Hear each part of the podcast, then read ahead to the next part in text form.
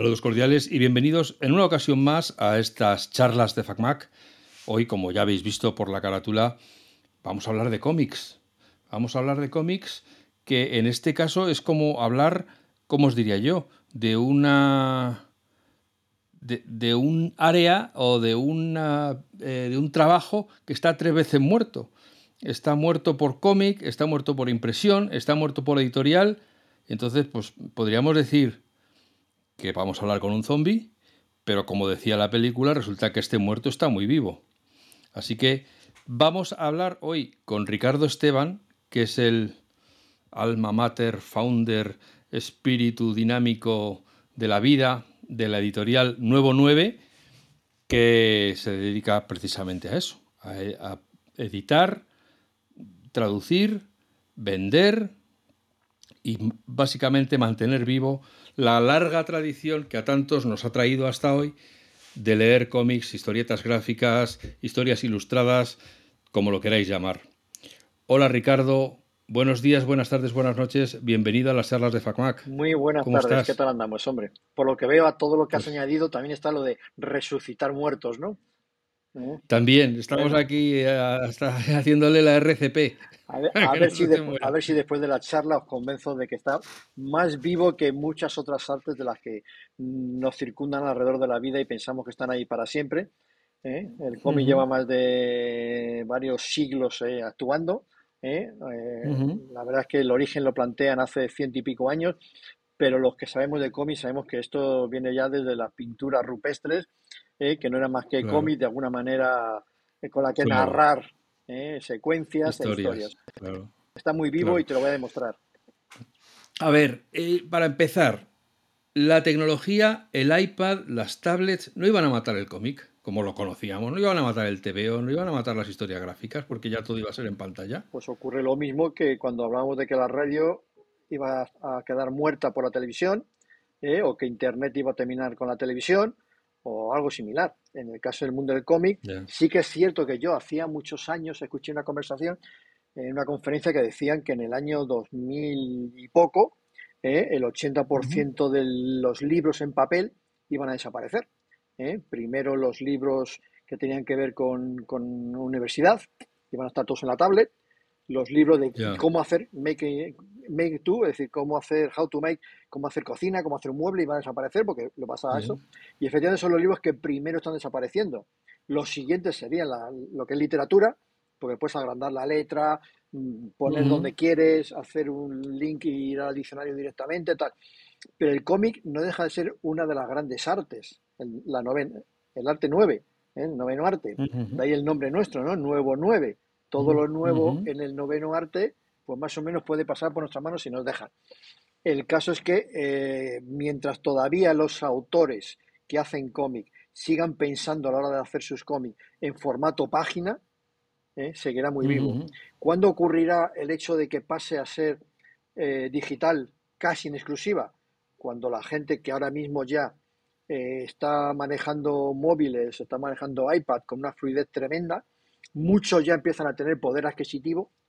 Cuando esta gente tenga poder adquisitivo y por otro lado los autores empiezan a pensar en hacer los cómics para formato digital y no para papel, puede que empiece a caer.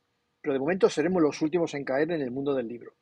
De hecho, bueno, los, los últimos eh, estudios eh, del Ministerio de Cultura, cuando hace estudios del libro, lectura, no sé qué, las dos áreas que más suben, con diferencia, es el libro juvenil y el cómic, todos los años estamos creciendo.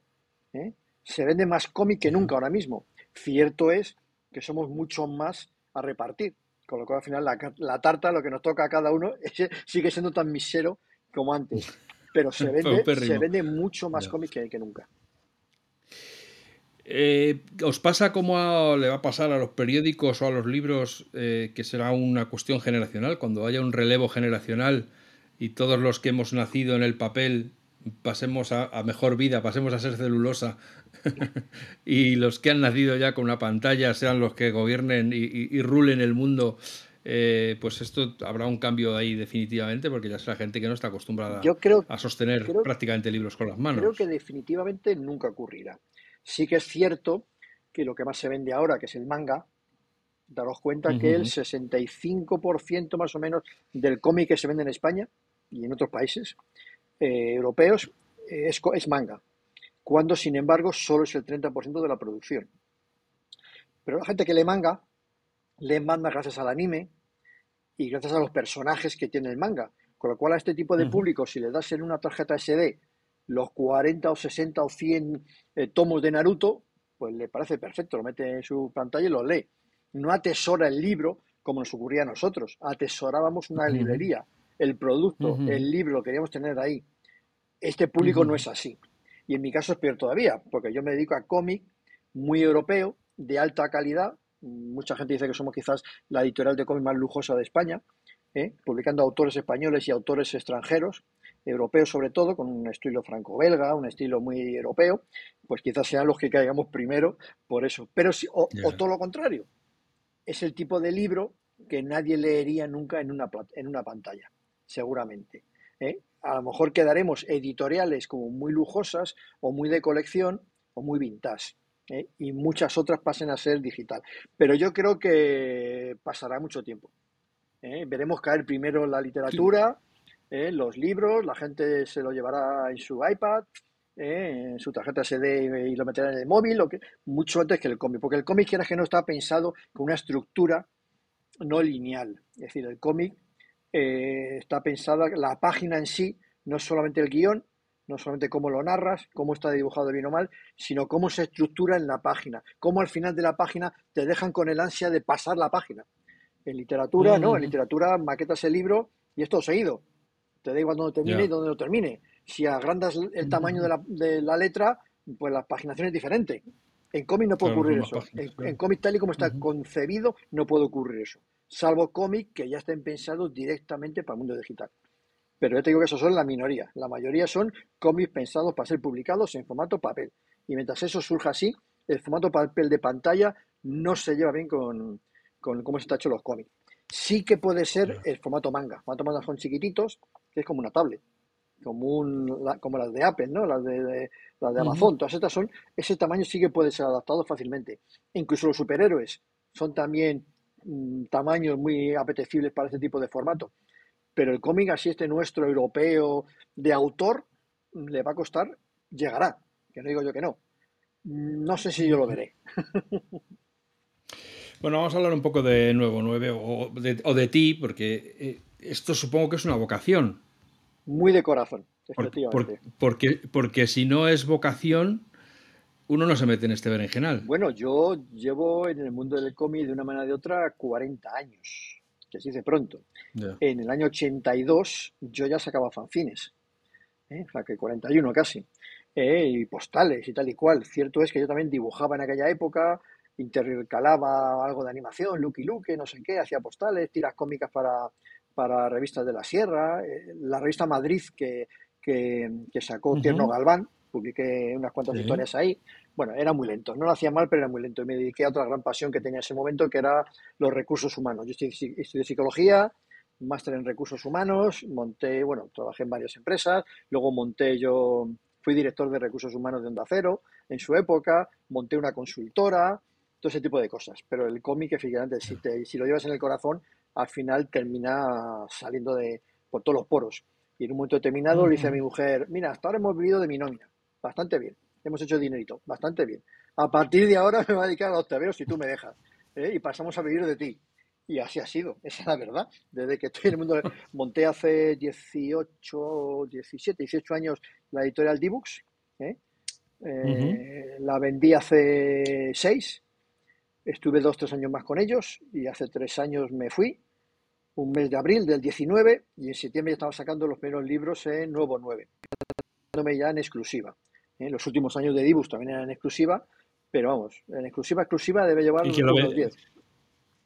¿Dibux eh, se lo vendiste a un grupo editorial? O... Se lo vendí a un grupo editorial catalán, ¿eh? que son seis o siete sellos, y que ahora han estado parados un par de años y ahora relanzan de nuevo todos los sellos que tienen, entre ellos Dibus, que era el sello que tenían para, o que tenía yo y que le vendí, para eh, cómic y novela, cuento infantil, libro ilustrado, ese tipo de cosas. Me fui porque, bueno, una incompatibilidad con el sistema de gestión que llevaban ellos y como le vendí casi, le vendí el 70%, pues estaban en mayoría ellos. Y cuando vi que no, mi manera de gestionar una empresa y más de ámbito cultural como es esta, y como lo hacían ellos, pues no casaba, y yo soy la mayoría, pues no, ahí no tengo nada que decirles. Adiós muy buenas y cada uno por su lado. Y monté Nuevo 9 y ya llevamos pues tres años y medio. ¿eh? Y parece que no lo hago mal cuando seguimos aquí, sacando estos tochales que sacamos de alto lujo. Vamos a ver, eh, vamos a, vamos a hacer un pequeño de... coge aire, llevamos tres años y medio, de los cuales tres son de pandemia. el primer libro lo saqué en septiembre del 19. Saqué 10 libros en lo que quedaba en ese último trimestre y de repente en el segundo mes del año siguiente te encierran, pues fue muy duro, efectivamente. Pero bueno, de hecho se, tiene que, se le tiene que apretar a uno un poquito la retaguardia, ¿no? Cuando, cuando pasas eso. Yo creo que eso cuando te ocurre a los 3, 4 años lo debes pasar peor. Cuando naces has metido previsión de que si no ingresas nada en un periodo largo de tiempo, que aguantes. Por lo cual me tocó ahí y me tocó apretarme los machos en cuanto pasamos de la pandemia. Pero sí que es cierto que, por ejemplo, el año pasado hicimos 42 títulos.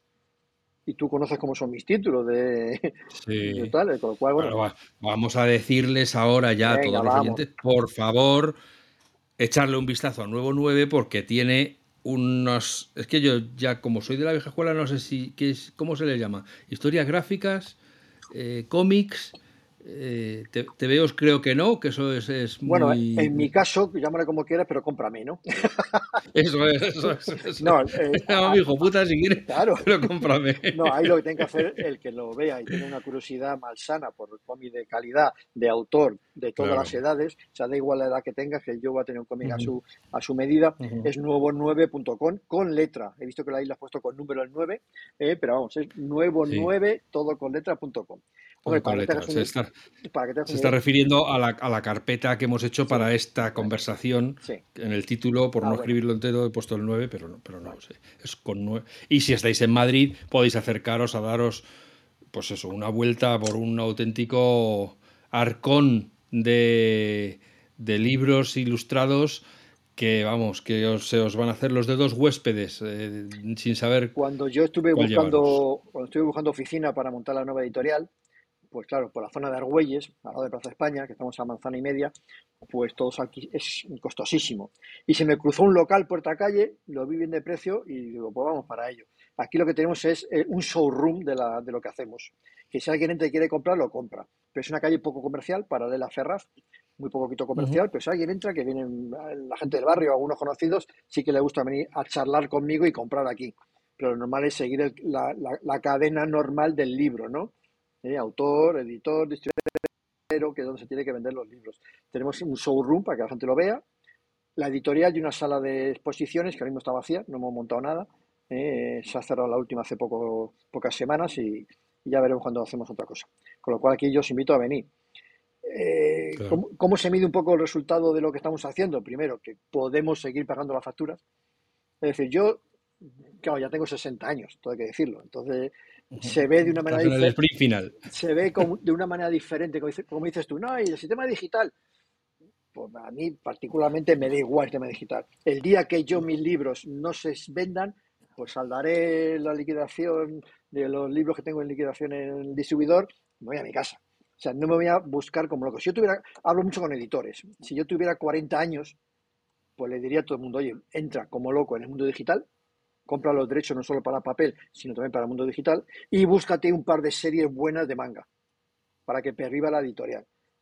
A mi edad, pues yo creo que no merece un poco la pena el ponerme ya como loco a buscar cosas así, porque no me va a solucionar Pero, ¿y tú con este entusiasmo y con esta pasión con la que hablas, te ves jubilado? ¿Te ves viendo mm. obras eh, y viendo cómo falta la calle y diciendo, pues, pues no, no trabajan y tal? ¿O no? O es, yo es que no te veo. Yo es que de momento, fíjate, mi grupo de amigos, ¿no? Que son cuatro o cinco parejas que vamos siempre por ahí a cenar, tal y cual, me di cuenta que, la mitad están jubilados. Y, yo miro a los lados y digo, coño, que tengo amigos jubilados. Las madres que os parió, incluso más jóvenes que yo, ¿no? Porque claro, gente que trabaja en banca o cosas así. y digo, pero mm, yo es que no me veo jubilado, efectivamente. O sea, no me veo sin hacer algo. ¿eh? Otra cosa de repente me canse, se lo regala a mi hermano o a quien sea, o la venda y venga aquí de vez en cuando a ayudarles. Pero yo no me había jubilado. Yo morí con las botas puestas, ¿no? Eh, seguir yendo a ferias. Es como cuando yo voy a una feria, hace poco le hablo con uno de un editor de Zaragoza. No, mira, he cogido un alquiler de una furgoneta para ir al Salón de Comida de Barcelona que empieza este viernes, 31 eh, de, marzo, y voy allí con, dice, pero no, ¿y tú por qué no vas en, el AVE tranquilamente? Digo, no, porque llevo yo las mesas, los carteles, la decoración, las telas, tal cual. Ah, y eso no...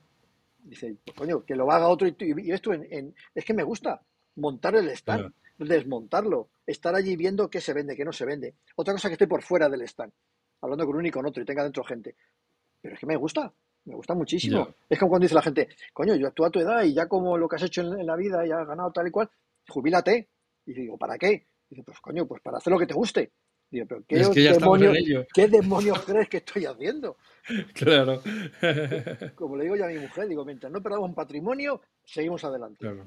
Esto es muy sencillo, para mí es muy sencillo. Es decir, termina el año y digo, ¿hemos sacado buenos títulos? Muy buenos. ¿La crítica los ha puesto bien? Sí. ¿Hemos pagado todas las facturas? Sí. Pues un año más. No pido más.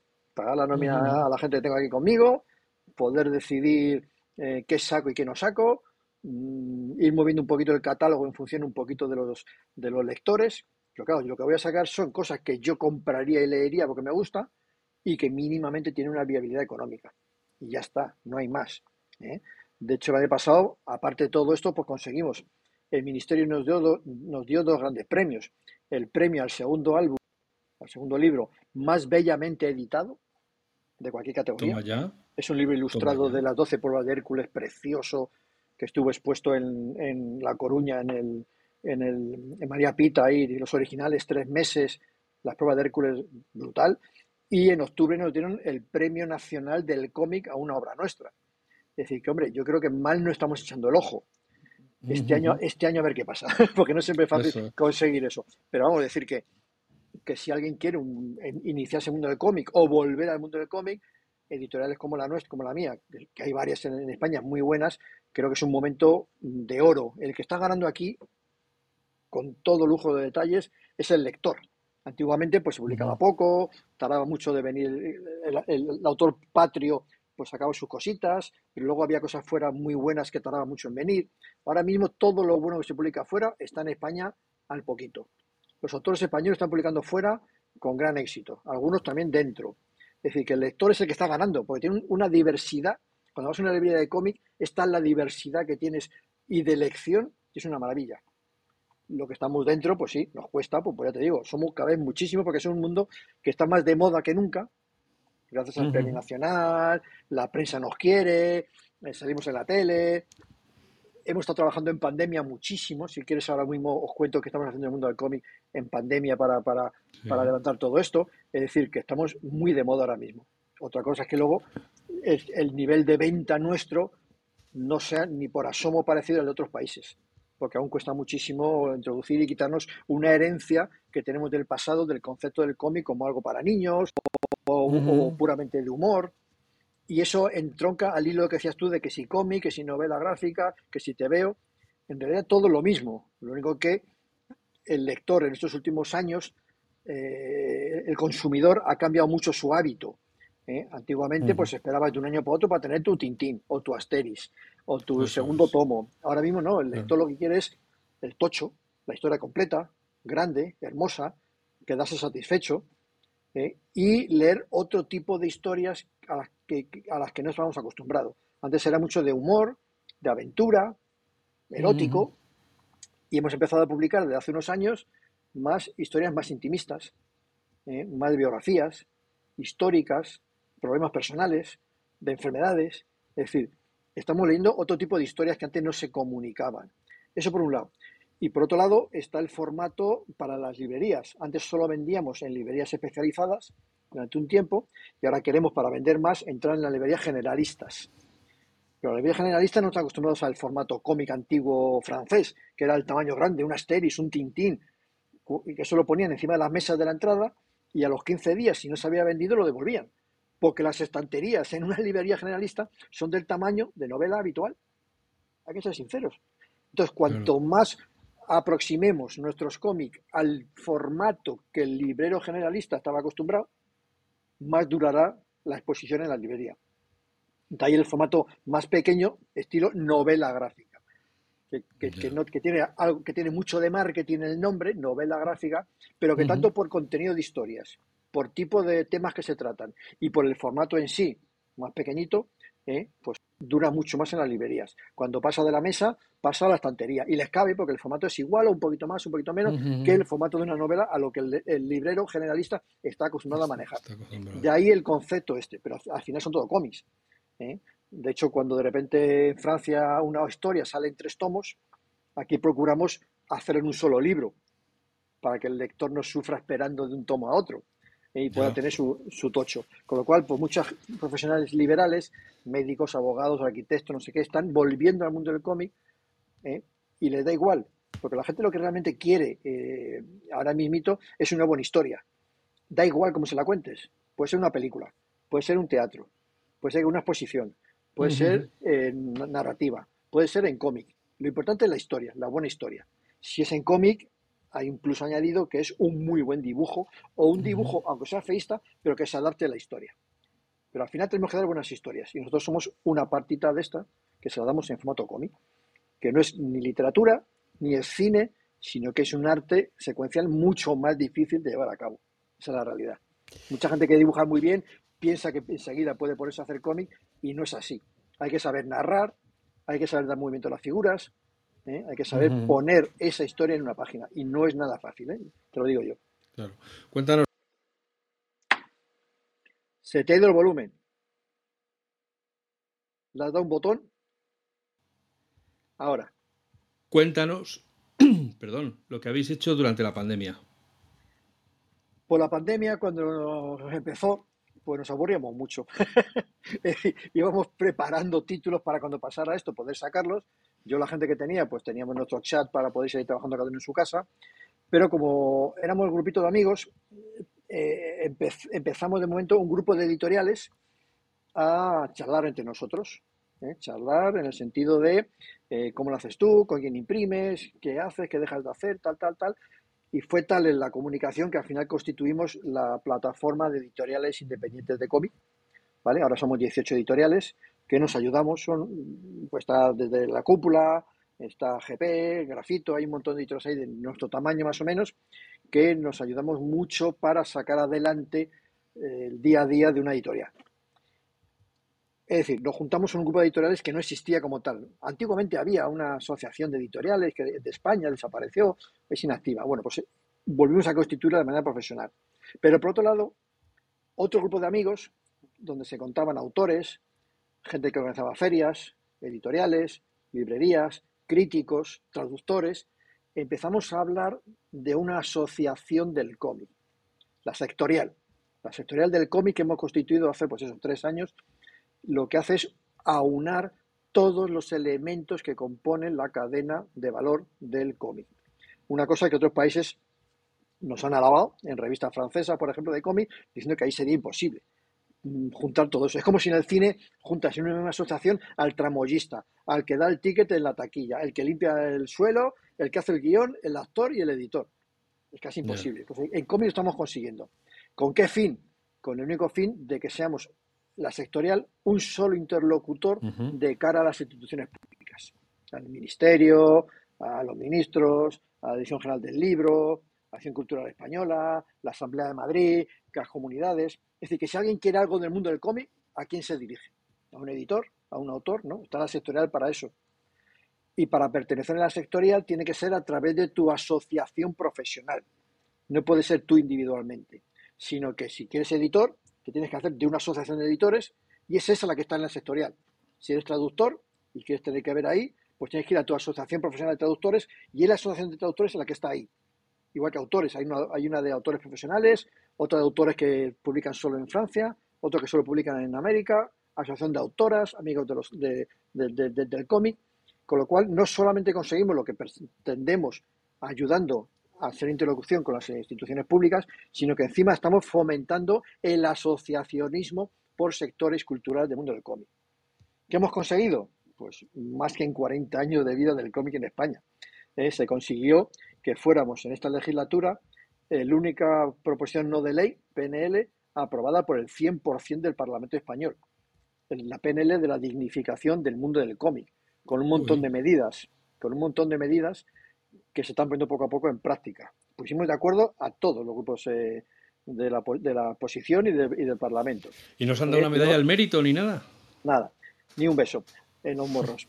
Eh, eh, hablamos pues todos, con el PSOE, con el PP, con Ciudadanos, con Podemos, con Vox. Eso mismo, los que estamos en Madrid, los de la sectorial que estamos en Madrid, que somos cuatro o cinco, pues lo hemos llevado a la Asamblea de Madrid y hemos conseguido que esa se apruebe también en, la, Asamblea de Madrid. Ahí fue aprobada por todo el mundo con la, eh, con la abstención de Vox únicamente. Eh, con lo cual intentamos materializar eso de alguna manera. ¿Cómo se materializa? Pues que en todas las ayudas que hay a la edición de libros se añada la coletilla y cómic. ¿eh? ¿Qué más? Pues hemos conseguido que el viernes de la semana pasada, no, el anterior, fue el Día Nacional del Cómic. Es decir, hemos conseguido que el cómic tenga un día nacional en España que no lo tenía, que va a ser siempre el 17 de marzo. Ese día mm. y ese fin de semana se han hecho casi 300 actividades por toda España, en cuarenta y tantas provincias, en siete países eh, eh, extranjeros, a través del Cervantes, y muchas actividades online. Es decir, el ministro, estuvo en Sevilla eh, inaugurando exposiciones, aquí en Madrid, en la Casa Encendida de, del CaixaForum, no, de CaixaForum, no, de, de, de, de, la, Casa Encendida. No, no de la Caixa, es de... De Bankia, de, la de Bankia, perdón, la que era la Caja Madrid. Pues ahí ha habido un montón de autores, la directora general del libro, tal y cual.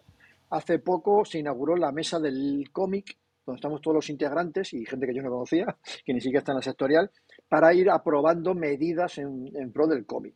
¿eh? Ayudas a la creación, para los viajes a vender los derechos de autores nuestros fuera de nuestras fronteras, ¿eh? un montón de actividades. En Madrid estamos intentando que se constituya el barrio del cómic, por la zona de Malasaña, por ahí, que es donde están casi todas las bebidas de cómic, que se, que se constituya como barrio del cómic oficial, que haya circuitos de visitas turísticas, no sé, un montón de cosas.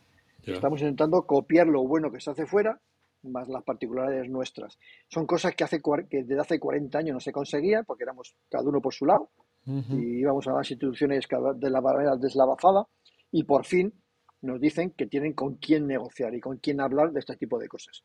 Bueno, pues en Frankfurt estuvimos representados también, se hizo un catálogo de derechos que pagó el Ministerio para llevar a Frankfurt. Bueno, ahora creo que en San Diego, que es uno de los eventos principales de cómic en el mundo, va a haber un stand también del mundo del cómic en San Diego, por parte del, del Ministerio. Bueno, pues estamos dando pasos muy agigantados. Ahora, que es que cuando se ve de repente que esto funciona, es cuando se ven pues el ansia de cada sector por llevar a su gato, su, su parte de, la tarta a su sector. Pero bueno, poco a poco vamos avanzando todos y llegaremos a buen término. Para ser considerados igual de importantes que la poesía, que el cuento infantil, que la literatura, cuando hasta ahora pienso que éramos una hermana menor que nadie nos hacía caso. Tenemos que conseguir que no sea raro el ver a la gente con un cómic en la mano por la calle, en el metro, donde sea que no sea raro, porque Se habla de un, de un dibujante que ha triunfado cuando hace eh, superhéroes en, editoriales americanas. Es que es curioso, pero la gente no sabe, pero de todos los superhéroes de Marvel o DC, eh, más del 70% lo hacen latinos.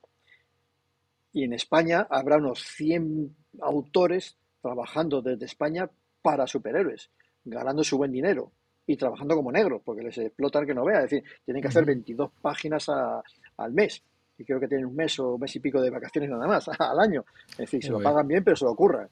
La, diferencia con el cómic eh, europeo es que, aunque sea muy bueno, no dejas de ser parte de un personaje.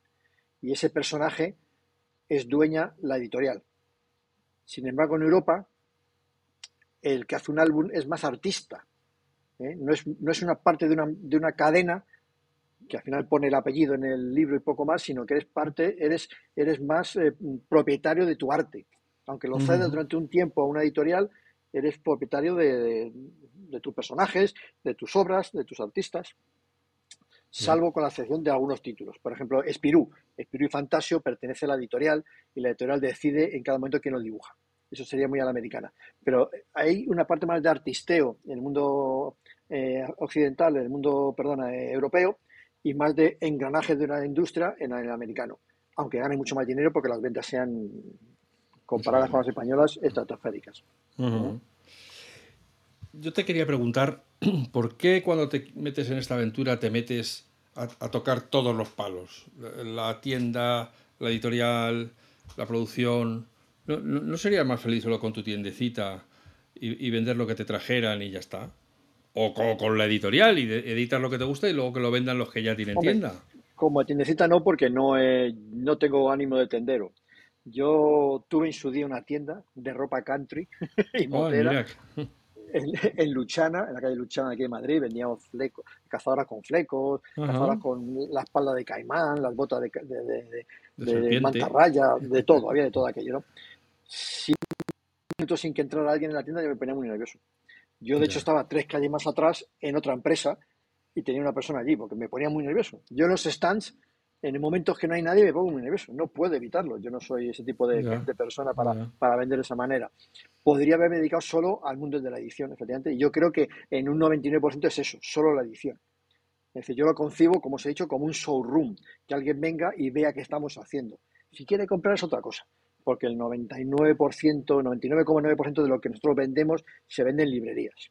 Incluso la, la parte de online, de venta online que tenemos en la página web, pues es anecdótica por si alguien vive en un pueblo que no tiene librería y no quiere pedir una librería y le gusta hablar con el editor, no sé qué, para que esté ahí. Porque además las librerías no pueden tener todo el fondo. Ahora mismo, si ya mismo tenemos un fondo de unos 150 y tantos libros, las librerías no pueden tener uno de cada uno, todas las librerías eh, especializadas de cómic. Entonces, bueno, pues en algún momento hay títulos que alguien ha descubierto cinco años después de que existía y me lo piden a mí. Se lo pueden pedir a la librería del barrio y que él la pida al distribuidor pero a veces es más fácil para ellos ir a la página web y, pedirlo por ahí. Pero es anecdótico, tanto la venta online como la venta aquí en librerías. Sí que es importante la venta en ferias. Esa a mí me gusta mucho. Primero, porque tratas con el lector directamente, hablas con él de sus gustos, ¿eh? te dice, no, si yo tengo este, este, este y este, me falta este otro.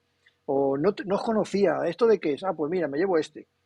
Primero, haces caja, por un lado, sin contar con, distribuidores o libreros, con lo cual te viene bien porque hay que redondear un poco la, liquidación mensual para pagar facturas. Segundo, ese trato directo con el lector te hace saber que cuando alguien entra en una librería a partir de ahora y va a buscar un libro de nuevo 9, ¿qué es lo que se imagina que va a encontrar? ¿Eh? Si yo de repente saco un manga, pues a lo mejor se extraña y dice, ¿y esto por qué es? ¿no? yo tengo que ir viendo también un poquito dentro de lo que a mí me gusta y lo que yo quiero publicar, qué espera la gente o a, qué estoy educando a la gente que va a encontrar cuando ve el sello de Nuevo 9. Eso es importante. Y tercero, quiero estar en cada punto geográfico de España ¿eh? para enseñar el sello.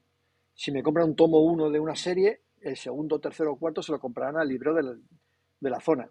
Entonces tengo que estar. Yo voy habitualmente a para que tengas una idea, eh, perdón, eh, La Coruña, Guecho, Barcelona, Zaragoza, en Madrid estamos en la Feria del Libro de Madrid y en la de Comi de Madrid, Valencia y Granada, siempre. Y luego picotea una otra suelta por ahí. Pero como puedes ver, en Andalucía, porque no hay más, con la de Granada me, es la más importante y ahí estoy. Recorro todo el panorama al año, una vez en cada sitio, para que el sello Nuevo 9, el lector de cómic habitual que va a estas ferias, lo vea ahí al principio me costaba. Yo iba, la primera vez que íbamos a una feria hace tres años con la, nueva editorial, veía a la gente que pasaba por ahí, ¿y esto de nuevo nueve qué es? Y la gente decía, ah, no sé, será una librería que han puesto aquí al lado. Entonces hay que educar a la gente en el sello, que se acostumbren que hay novedades mensuales, tres o cuatro todos los meses, y qué tipo de cómics pueden esperar cuando van a la librería. Y conseguir algo muy difícil que pocas editoriales consiguen, nada más que las grandes, eh, Normas, Tiberri y las que hacen superhéroes y manga y es que vayan a una librería y no compren un libro que les haya gustado la portada, sino que entren preguntando qué hay de nuevo, de nuevo nueve este mes. O sea, que vayan buscando ya este sello porque les, les gusta lo que estamos publicando. Eso es, eso es, cuando llegas a ese punto, pegas un salto cualitativo de ventas. O sea, que no lo cogen ahí porque han visto la portada, ay, qué bonito, me lo llevo, a ver qué tal. Ah, mira, este autor me gusta, me lo llevo. Y luego va en casa, ven que pone nuevo 9. No, no, que con el tiempo entren a buscar el sello y digan, he comprado cosas de nuevo 9, me han gustado, Con lo cual, cualquier cosa que compre suyo me va a gustar. ¿Y tú estás ahí? el salto de eh, poco queda, poco queda. Sí, en, Díbulo, en, Díbulo, en Díbulo conseguimos en 7, 8 años yo quería conseguirlo aquí en tres. Joder, macho, es que. Pues Hombre, parto con... Te ponen tetas. Ya, te bastas tú solo para ponerte problemas. No, lo que ocurre es que cierto es que yo siempre en la editorial o en lo, todo lo que he hecho con el mundo del cómic he asociado mucho mi persona a la editorial. Hay las editoriales que el lector no tiene ni puñetera idea de quién hay detrás. Yo tanto en las redes como en las ferias, como en todos estos sitios, eh, mi imagen es la imagen de la editorial. Está dando la cara. Esto es muy pareja. Entonces, si llevo 40 años o la gente me conocía de la época de Dibus, lo que se espera es, si la gente que le gustaba Dibus, se espera algo parecido. Y vienen, también vienen a mí por eso. Luego, al final, pues eh, eh, su experiencia se lo reconfirma. Pero yo ya partía en Nuevo 9 con un prestigio, vamos a llamar así, en una determinada franja de, lectores, de sus gustos, que ya estaba conseguida era cambiar el nombre de la editorial únicamente, con lo cual eso me ha ayudado desde el principio. Esa es la verdad. Ya hemos hablado de, eso, de cómo coges carretera y manta y te, paseas el tenderete cual titiritero por las diferentes ferias de España, pero además viajas a las ferias de fuera para ver qué se está haciendo y encontrar ese nuevo producto que vas a vender eh, en, tu, en tu sello. ¿Eso cómo va? ¿Os vais pasando allí preguntando a cuánto va el cuarto de kilo? ¿O esto me gusta? ¿Cómo, cómo está hoy el, el pescado? ¿O cómo es? ¿Cómo vas? ¿A cuánto está la pierna de autor, no? Eso es, eso es. Hombre, eh, ya hace muchos años, ¿no? Yo dedico más o menos el 30% de mi tiempo en la oficina a averiguar qué hacen otros. Tanto en España, que van a publicar otras editoriales, que han comprado, que han anunciado quiero saber qué autores con qué eh, están en qué editoriales, por un lado, y por otro lado lo que ocurre internacionalmente, sobre todo en aquellas editoriales a las que yo puedo comprarle derechos porque tienen un estilo de gráfico y de autores muy parecido a lo que a mí me gusta. Eso por un lado, es decir, Internet, eso nos ha facilitado mucho el, tema. Yo voy todos los años a la Feria de Angoulême en Francia, está al lado de Cognac, ¿vale? a, media hora, media hora en tren o un poquito más de Burdeos. ¿vale? Es la feria más grande en Europa de cómic. Y de cómic, mm, la BD, la bande dessinée, el cómic como la llaman allí, eh, de cómic europeo, con lo cual es muy cercano a mis intereses y a mis gustos. Allí, pues, eh, hasta incluso tenía un pequeño stand para compra-venta de derechos, es decir, previamente ya vas conociendo a editoriales europeas eh, occidentales, perdón, americanas o orientales, en las cuales tú previamente ya quedas con ellos allí a una hora determinada para ver las obras que están ofertando, eh, lo que van a hacer. Hay editoriales pequeñas que nada más comenzar lo que ocurre es que ven que se ha publicado y ven si les gusta o no para ofertar, traerlo a España, traducirlo y publicarlo en España. Con el tiempo te das cuenta que lo más importante no es el libro que han publicado, sino lo que van a publicar dentro de seis meses o un año. Es decir, que el editor que está allí en, Francia, en Angoulême, o en Bolonia, si vas a Italia, o en Frankfurt, te saque la carpeta de los proyectos a futuro y tú puedas ofertar antes que nadie. Porque si sale algo bueno, la posibilidad de que tengas de repente cuatro ofertas es muy alta. Y cuando una de las editoriales grandes de España les, le ha gustado, la posibilidad de que tú puedas ofrecer más dinero, te digo yo que es imposible. ¿eh? Con lo cual, lo que tienes que hacer es lo siguiente. Por un lado, en todo lo que publiques, quedar bien con los autores. A mí hay autores franceses, alemanes, italianos, que me llaman ellos. Oye, que el año que viene voy a sacar con no sé qué editorial este libro. Que como tú me has publicado, quiero que seguir contigo. ¿eh? Eso en España es fácil, porque en cuanto que sacas una obra de un autor extranjero y la has invitado un par de veces a venir a España a firmar y la has llevado de cena, de cañas y de tapas por ahí, todos quieren volver, todos quieren volver, esa es la verdad. Entonces sí que es cierto que eh, hay que tratar muy bien al autor. Mm, las ventas tuyas o las que puede tener otro más o menos son parecidas, salvo que son una editorial grande y pueda meter mucho marketing detrás, pero una editorial que de repente hay editoriales que sacan 30 y 40 obras al mes, pues no pueden tratar a todo el mundo igual. Es un número dentro de eso tú, que yo que saco tres o cuatro y a veces me puedo permitir lujo de traer a un autor extranjero o al nacional hacer un recorridito por tres, cuatro o cinco mm, eh, ciudades a firmar, pues ese trato es más directo. Con lo cual, sabiendo que van a vender más o menos igual, salvo casos excepcionales de que hayas metido la pata con algo o te hayas equivocado, pues sobre la posibilidad de que quieran repetir contigo es muy alta. ¿eh? procuramos las editoriales españolas guardarnos un poquito los autores mientras eh, estén ellos contentos contigo.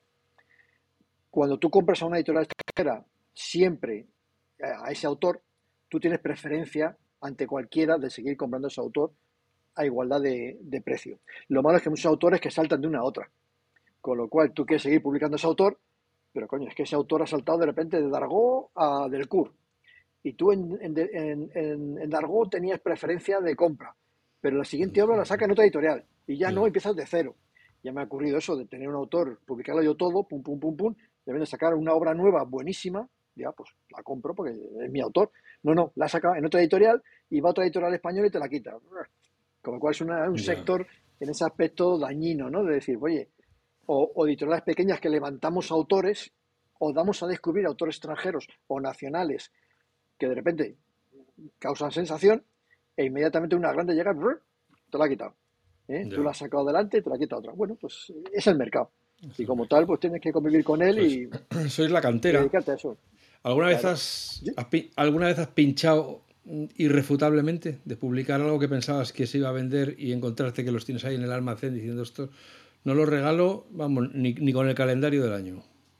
Bueno, pues eh, no os asustéis, pero te puedo decir que en, de media, de media, yo creo que en casi todas las editoriales, más del 60% de lo que se publica no llega a cubrir costes. Es decir, se trituran al año millones y millones de ejemplares de libro en España. Que se, trituran quiere decir que los devuelves para papelote, para que lo, para que lo fundan y hagan nuevas hojas. Es decir, se quedan en el almacén, se quedan en el almacén y a cabo de los años te dice el distribuidor, oye, ¿qué hago con esto aquí? Aunque te cobran por ello todos los meses el distribuidor, al cabo de un tiempo te empiezan a cobrar por el hospedaje de allí, ¿no? Eh, creo que más o menos unos 5 euros por palé y mes, más o menos. El caso es cuando tienes ahí 200 palés, y hay un libro que sacó hace, sacamos hace tres años y ya no se mueve, te dicen, oye, ¿qué hago con esto? Vamos a pensarlo. Se, se descataloga, se tritura, se salda, ¿qué hacemos con ello? Y se quema mucho, mucho, mucho. Es igual que el, tema de los libros eh, que llamamos eh, deteriorados. Es una cosa curiosa, pero la gente no sé si lo sabrá, pero una librería puede devolver cuando quiera los libros. Esto no es como una zapatería, que apuesta, o una camisería, apuesta por este tipo de camisas y si no la vendes, tiene que saldar. El libro, salvo excepciones, que siempre las hay, se puede devolver al distribuidor y se acumulan. Entonces, mm, lo que ganamos nunca se sabe exactamente lo que es. Si tú colocas libros en las librerías, pero ese mes, pero a la vez en las librerías devuelven. Entonces tú generas la, diferencia. ¿eh? Te están pagando por libro colocado en la librería, no por libro vendido, sino por colocado en la librería, que puede venir de vuelta a cabo de un tiempo. Con lo cual siempre es un teje-maneje. ¿Qué ocurre? Que en ese proceso, bien por transporte, bien porque se trata mal, bien porque el, lector lo soba mucho, está en el escaparate y se le come el color, pues te llegan todo cada mes o mes y pico, cuatro, cinco, seis, diez cajas de libros tocados, una esquinita, una rayita, sobadito, no sé. Pues hay que tragárselos también. Generalmente esos se queman todos. Te dice el distribuidor, tengo aquí 200 libros defectuosos, ¿qué hago con ellos? La gente dice, pues tritúralos y dame un justificante como que se han titulado esos títulos por si me dice algo el autor o la editorial extranjera. Yo siempre digo que me lo manden a mí. Tengo un pequeño almacén aquí en Madrid al lado de, Cuatro Caminos y miro uno por uno. Generalmente un 30% son recuperables porque es la pegatina de la FNAC. Que tú la quitas, la limpias y ya está. O un poquito de polvo. O tonterías. ¿eh? Luego otras que sí, que tiene una esquinita, una rajita, y eso yo entiendo que una librería no se vende, porque tú cuando compras un libro en una librería que es un libro perfecto aunque luego lo trates mal en tu casa, pero te lo tienes que llevar perfecto. Con lo cual, bueno, pues haces pilas con ellos, los regalas a bibliotecas, a colegios, y otros que están rotos, pues ya los titulas tú directamente. Bueno, titulas, los, tiras o los quemas o los, rompes. Pero sí, yo soy de los que se empeñan en dar una segunda y hasta una tercera vida a los libros, aunque tengan cositas. Pero y, eh, vamos a abundar en los estereotipos, quemar o triturar un libro es casi como, como un hijo tuyo que mandas al, No, no, sí, sí, sí. Que no se lo merece. Yo prefiero eso. Con lo que lo has querido. yo prefiero eso. prefiero regalárselo a bibliotecas, muchos colegios de la zona. Y pues llega un colegio, bueno, ahora tengo dos, una biblioteca de tres cantos y otro de una feria de no sé dónde. Oye, de estos tocaditos que me estás mirando, mándame dos o tres cajas. Las preparo, se las mando, se lo, bueno. Hay bibliotecas, yo que soy muy castellano, en Castilla y León, que, pues, a lo mejor, que a lo mejor tienen más fondo de cómic que cualquier otra por ahí, porque no paro de regalar este veo. ¿eh? Y digo, pues, poneme una plaquita, ¿no? O algo. Justo, ¿eh? Hombre, tienes que meter dentro de cada libro una pegatina de no seas tonto, cómpralo nuevo en. no, no, yo ya te digo que, no, no, funciona así. Y, y, por eso, claro, llega un momento que los libros son. Dices, es que los libros son caros. Pues sí. Y los cómics, dices que son más porque se leen enseguida. Hombre, yo te puedo decir que a lo mejor una novela, una vez leída, no la vas a volver a leer en tu vida. Un cómic es muy posible que lo releas varias veces. ¿eh? Aunque en un par, de horas, un par de horas lo hayas leído y una novela te lleve una semana. Bueno, también hay que pensar que los cómics tienen una calidad diferente a una novela. Yo, yo claro, ahí va, el, premio Planeta, o, una novela esta así, blanda, papel de 90 gramos, blanco y negro, mm, no es nada y te lo cobran a 28 euros. Tú sacas un cómic a 28 años, 28 euros, tapa dura, lomo redondeado, suilito, papel de 170 gramos, a color, no sé qué. Pones 28 euros y antes se echa las manos a la cabeza. Bueno, coño, es que. bueno, pues, pues. Y más ahora con el, tema del precio del papel. Es exageradamente salvaje el tema. Y estamos poco a poco subiendo, muy poco a poco, pero hay que subir, no se puede evitar porque es que si no hay libros que son muy caros, en mi caso saco, ya te digo, 35, 40 al año, que como te equivoques en dos, más de la cuenta, la posibilidad de cerrar la editorial o de perder dinero es eh, tremenda, tremenda. Yo a veces a algún autor mío le enseño la factura, mira, la factura de tu imprenta, y se echa más a la cabeza. Digo, para que luego digáis que los editores no, no arriesgamos. Ya, por eso. Pero bueno, cada uno, cada uno en su parte de, de, de aporte de valor en la cadena, pues el autor es el que es el núcleo central, el que hay que mimar en, excelencia, y luego el editor. Yo creo que son las dos partes que dedicamos como locos. ¿eh? y luego me imagino que, como todos, habrás visto cómics buenísimos que no han tenido éxito. Que dices, joder, pero ¿cómo es posible que esto no triunfe si es que es buenísimo? Sí, todos mis cómics, no, no. El 80%, el 80 de lo que yo publico, eh, la gente lo pone de maravilla. Y hay veces que no, no vende más de 600. Y dices, ¿qué ha pasado aquí? Para que este cómic se haya quedado ahí tirado. No tenemos esa capacidad de marketing que pueden tener unas grandes. A veces pienso que las distribuidoras tienen un poder excesivo en el sentido de que si ellos quieren y lo mueven, ese libro se vende. Pero claro, llevan a lo mejor 30, 40 sellos y no pueden con todo.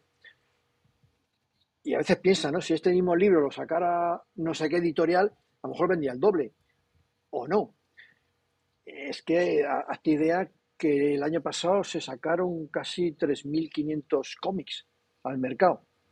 Divídelo entre las semanas que tiene el año. Ya. ¿Cuántas novedades semanales les llega a un librero? ¿Cuántas puede exponer? Es decir, que a lo mejor el librero no puede tenerlas todas, porque son, suelen ser pequeñitas, algunas grandes que hay ahora. Aquí en el barrio del Pilar hay una de mil metros cuadrados, en Tiso Molino una de 500. O sea, están creando grandes editoriales, eh, perdón, grandes librerías muy grandes para, dedicar, para, tener un fondo bueno. Pero en general son pequeñas las editoriales, la, joder, las librerías. No pueden, te piden o piden al distribuidor las que ellas consideran les va mejor a su librería, con lo cual ya el librero hace una selección previa de los títulos que quiere o no quiere tener. ¿Cuántos libros quiere tener? No todos se pueden enseñar. Ocurre como en el cine, a lo mejor a los 15 días mucho desaparece ya. Entonces es un riesgo tremendo que como no aciertes mínimamente, pues vas a durar poquito en el, negocio. Venga, te dejo, te dejo que nos recomiendes tres cosas, tres libros que tengas eh, ahora mismo en, oferta. No, o sea, en oferta no en el sentido de que estén descontados, sino que los tengas en la tienda, que los tengas en catálogo y que, y que la gente que le guste leer cómic o incluso a alguien que no nunca se haya planteado leer cómic y, diga, ah, voy, a leer uno, a ver qué tal es esta, mierda que me están contando. Tres cómics. Por, tres, o, cinco, no sé, vamos, yo... De tres, no, por, edades diferentes, por ejemplo, ¿no? ¿eh? Estamos sacando ahora una serie que se llama Criaturas, ¿eh? para gente de a partir de 10 años. ¿eh? Curiosamente, los, de esa edad suelen ser tirando a monstruitos y cosas así, ¿no? Criaturas de niños que viven solos porque los, adultos están ya mm, como vampirizados. El de Monster Allergy, que es un, son, vamos por cinco tomos, van a ser 10. Hubo una serie además en, Clan TV con este personaje en el cual eh, un niño tiene el poder de ver a su alrededor otro plano astral en el que son todos monstruitos, buenos, malos, tal. Hace las delicias a, todos los niños este, este tipo de, obras. ¿eh? Para un poquito más mayor y le guste la historia y cosas así, tenemos uno que fue que es el que más vendemos en la Feria del Libro de Madrid, ya dos años consecutivos. El libro más vendido se llama La Tierra, el Cielo y los Cuervos, de una huida de una cárcel rusa. ¿eh? de unos autores eh, italianos, en lo que tiene una, una, casuística muy chula, que es los personajes son un alemán, un ruso y un italiano, eh, huyendo por la estepa rusa. Solo hemos traducido al italiano y cuando habla el alemán está en alemán y cuando habla el ruso está el ruso, en ruso. Pero la magia del cómic hace que te enteres perfectamente de la historia. Es una, una maravilla, ¿no? estamos sacando ahora una serie de, de, de, libros muy de regalo. Es decir, queremos que el cómic no solo sea autocompra, porque eres un freak y te gustan los cómics, sino que te guste regalar cómics. Para regalar cómics a alguien que no la compra nunca, un cómic tiene que ser un producto potente, bonito, elegante, un buen regalo, un buen producto. Y tenemos, estamos sacando unos libros ahora imitando rugoso, imitando viejo, las portadas da gusto tocarlas, de historias muy sólidas. ¿eh? Por ejemplo, tenemos ahí una que se llama El Puerto Prohibido, de batallas navales siglo XVII, amor, fantasma, prostitución, muy bonito, a lápiz además todo él, de casi 300 páginas que, está haciendo las delicias. Y luego ya para más adultos, historias sólidas así fuertes, pues tenemos El paciente o 47 cuerdas, que es de Timothée Le Boucher, un autor francés joven que está, lleva ya unos años siendo un bombazo en Francia y aquí cada vez que lo saco se me agota. ¿eh? Será, hemos sacado ya dos obras gordas de este autor. Saqué una anterior en Dibus que voy a rescatar ahora. ¿eh? Eh, esos días que desaparecen y son historias que han sido todas llevadas al cine o están siendo llevadas al cine ahora mismo en Francia. Eh, algunas de ellas eh, yo las he visto ya en, Netflix aquí en España y que son maravillosas, maravillosas, maravillosas porque ves otro tipo de lectura más de psicológica, más de thriller psicológico, aunque sea negro, aunque sea de asesinatos, pero con un trasfondo muy, muy, muy, muy interesante. Y ese tipo de obra estamos aquí ahora mismo sacando. ¿eh? Yo tengo toda mi planificación editorial en una sola hoja. Con esta hoja con esta hoja sé el precio, qué día sale, de dónde lo he comprado, quién ha traducido, quién la ha maquetado, si he pagado los derechos, si tengo los materiales, si tengo el contrato firmado. Tengo todo en una sola hoja. Es una hoja que mucha gente editora dice, ay, ¿cómo lo hace? Tenerlo yo en una sola hoja. Bueno, pues es muy fácil y yo tengo el planning del 2023 totalmente cerrado y estamos empezando a, mover ya el del 24, ¿eh? para que te das una idea.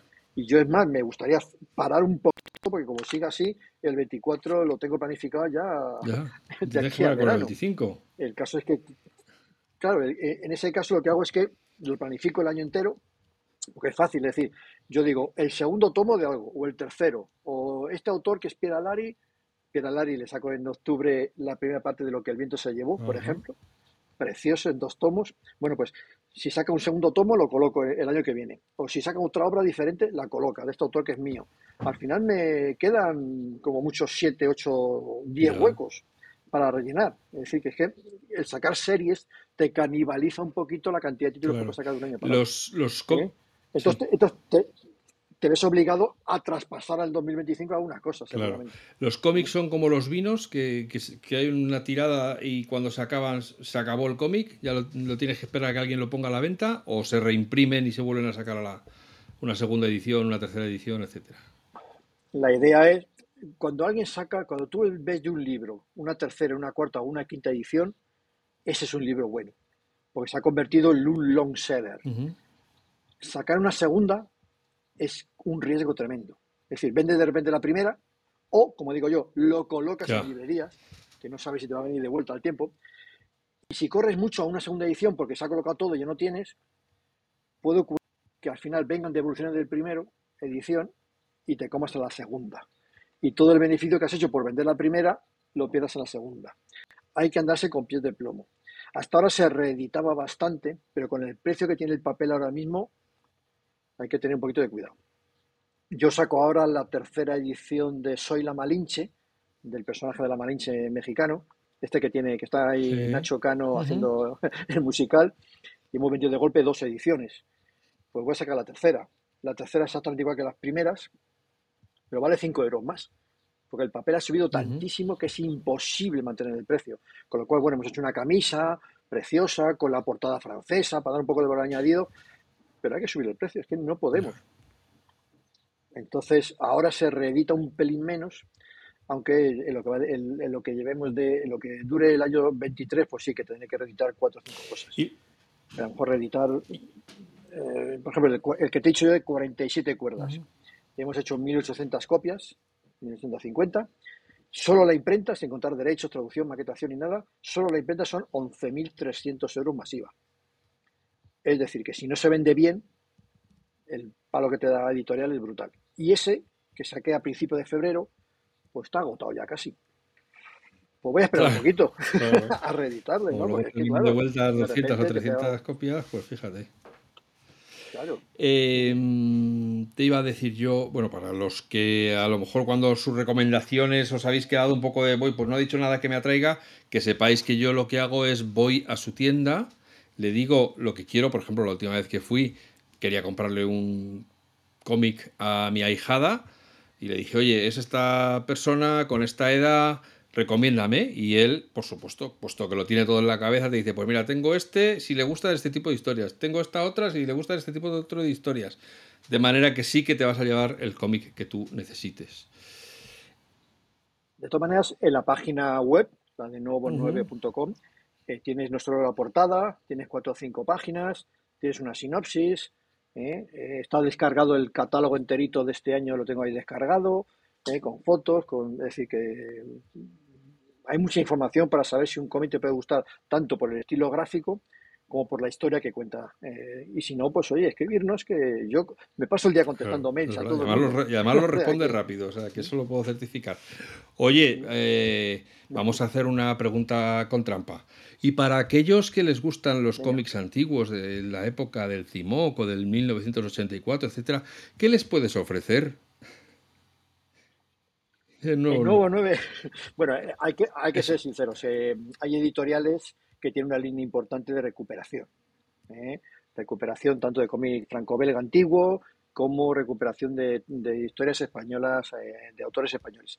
Yo mm, voy, soy muy de, la actualidad, de autor de ahora, pero sí que estoy recuperando una línea del oeste clásico, ¿eh? que le llamo colección Laramie, y me he visto sorprendido que ahora el día 20, que estamos a 27, el 20, sacamos eh, un cómic de Enrique Breccia, es un text, el famoso text eh, italiano, preciosamente eh, ilustrado en negros puros, preciosos, grande, 200 y pico páginas. Bueno, pues nos hemos cargado toda la edición en, una semana.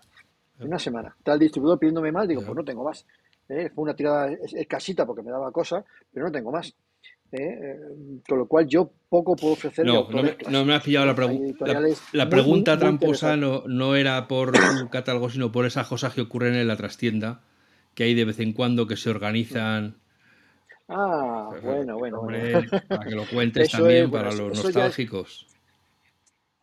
Sí, eso utilizamos el espacio de Nuevo 9, la sala esta de, exposición que tenemos, que no es que sea muy grande, pero sí que cabe eh, unas cinco o seis mesas donde amigos, amigos, eh, tienen mucho fondo, quieren deshacerse de él, no para ganar dinero, sino para poder comprar más Eh, y lo que hacen es que traen aquí sus fondos antiguos, más o menos antiguos, revistas, álbumes, algunos ya incluso porque los tienen repetidos, y hacemos un rastrillo cada dos, tres meses, hacemos un rastrillo aquí, suelen ser los domingos por la mañana, a partir de las 9 de la mañana o 10 damos eh, chocolatito, damos cafetito, eh, corazón, churros, luego a las 2 antes de cerrar damos tortilla, un vinillo, tal y cual, y pasamos una mañana de domingo aquí pues charlando de tebeos, viendo qué, traen, qué no traen, qué, venden.